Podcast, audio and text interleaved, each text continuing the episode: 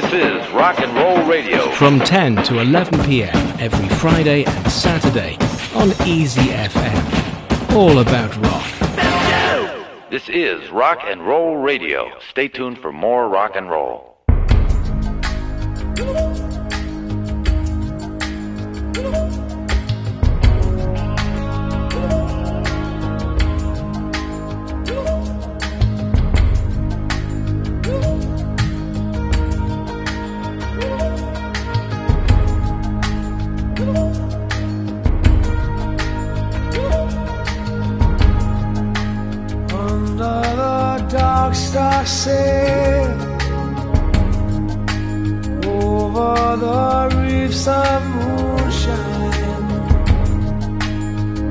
Under the skies of fall, north, northwest, the stones of Pharaoh, under the Arctic fire. Over the seas of silence, falling on frozen ropes.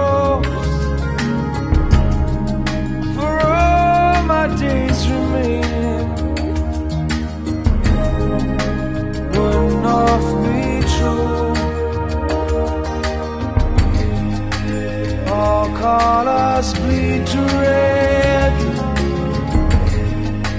Sleep on the ocean's bed,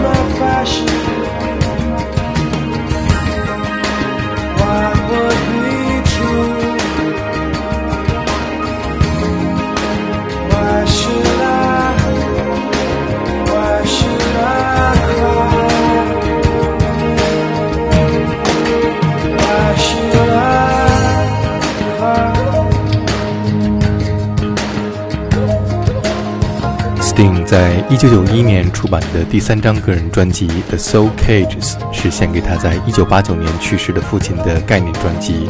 Sting 的原名是 Gordon Sumner，出生在英国港口城市 Newcastle。他的父亲是一个送奶工，一生的梦想是做一名水手。在家门口就能够看到停靠在港口巨大的远洋游轮。Sting 二十六岁的时候离家去了伦敦，参加了 The Police 乐队。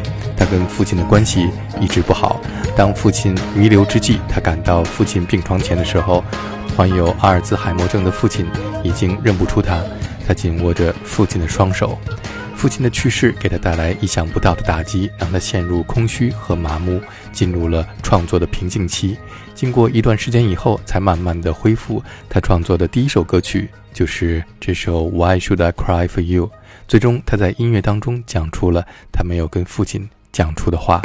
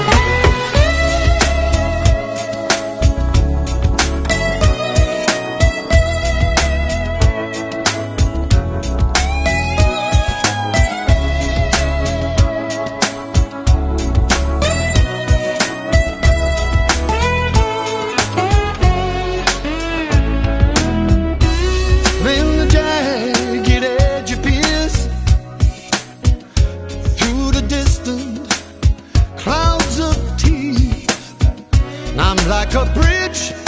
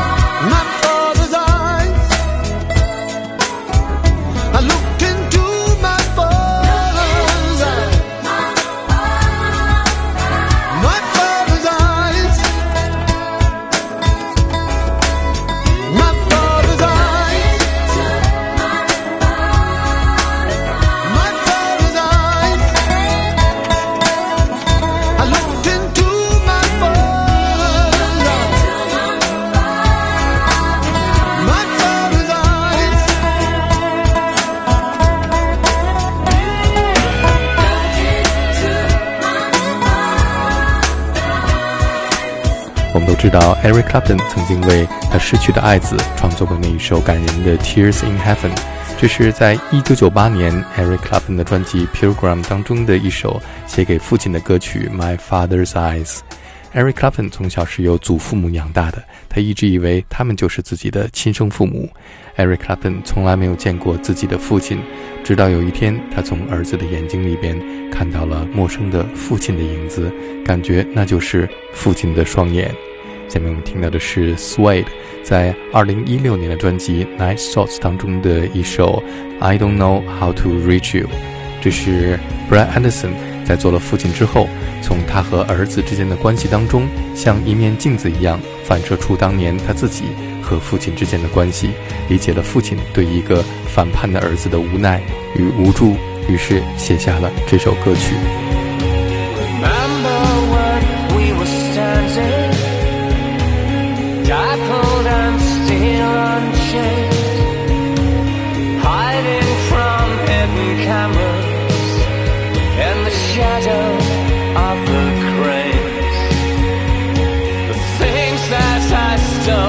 gave you the things that you said you liked. I bought you those pretty things, but you gave them back.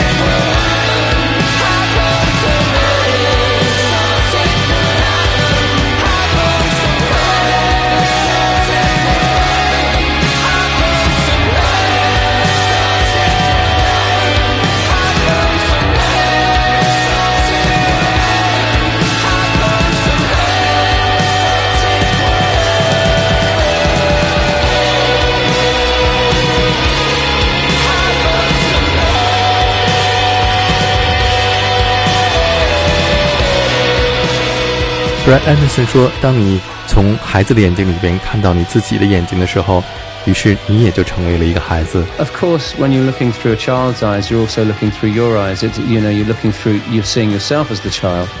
身为人父的 Brad Anderson 终于理解，当年自己和父亲之间紧张的关系是由于青春期的少年对于父辈和权威的挑战造成的。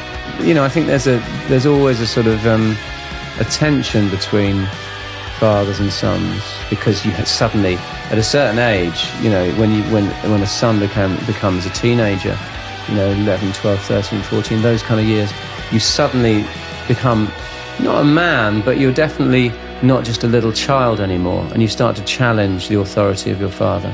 And I think that very much happened with me and my dad, yeah. And I, I think it happens all the time. And that's one thing that I have to be very, I'm very conscious of with my own family, of not sort of trying not to fall into those traps, you know. Brett 说，他绝对不会让同样的悲剧在自己身上重演。这是在2007年 Brett Anderson 出版的个人专辑当中为刚刚去世的父亲创作的歌曲《Song for My Father》。 Now my body is sad.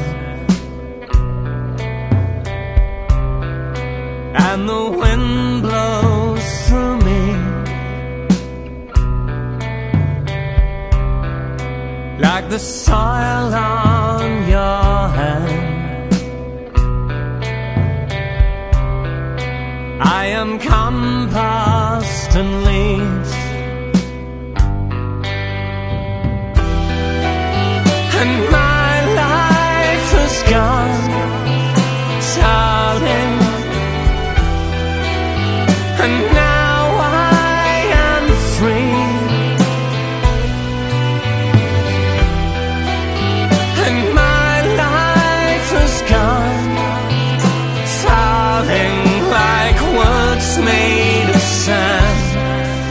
like the shivering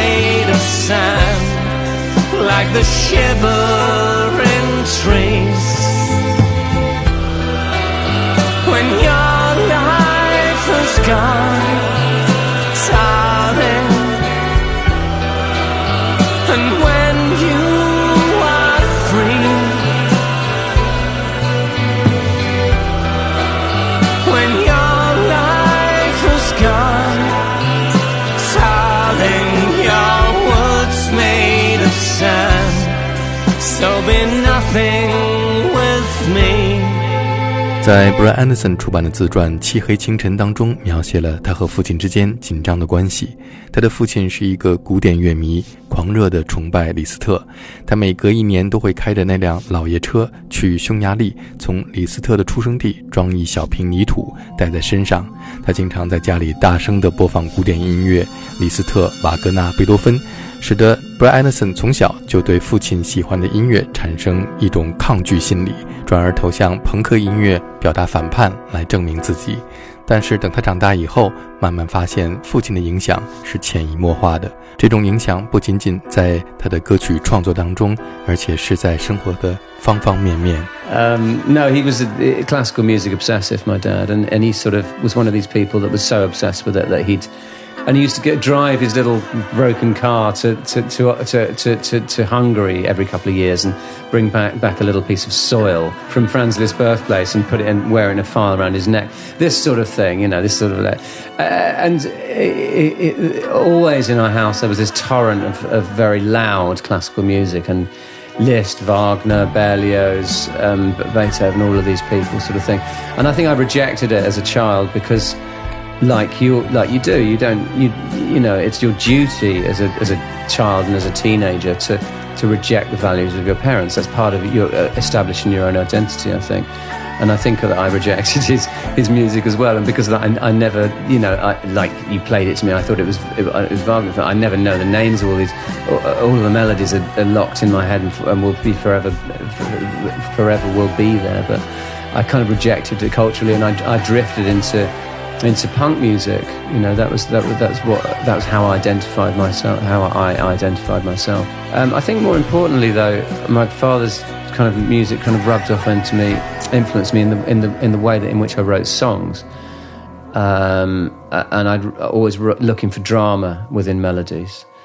Um, you know, lots of the songs have almost a operatic's the wrong word. There's a, there's a kind of drama to the way the, the, the, way I reach for notes, and you know, which which possibly is influenced by my father's love of classical. You know, he's not around to see it, but it's it's it's you know his his his influence on me as a person is is huge. Yeah, of course, he's my father. 英国流行女歌手 Dido 在2008年的专辑《Safe Trip Home》当中的这一首《Grafton Street》，描写的是她在父亲临终之时，在床前为父亲轻声吟唱的一首父亲在她小的时候经常为她吟唱的爱尔兰民歌，为父亲送行。No more trips to Grafton Street, no more going there to see you lying still.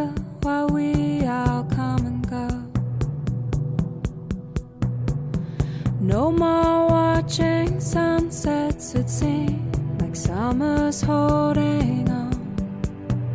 And no more standing quietly at your window. No more driving down your road, wondering when you'll be home and no more peace when they leave us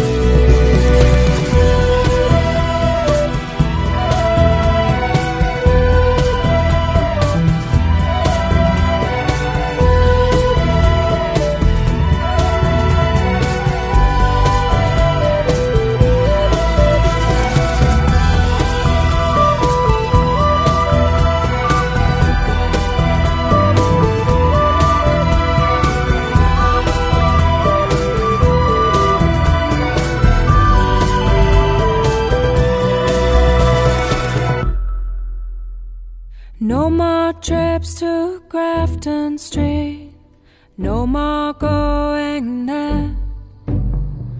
No more sitting up all night waiting for any word. Nothing's left that's safe here now. Nothing will bring you home. Nothing can bring us the peace we had in Grafton Street.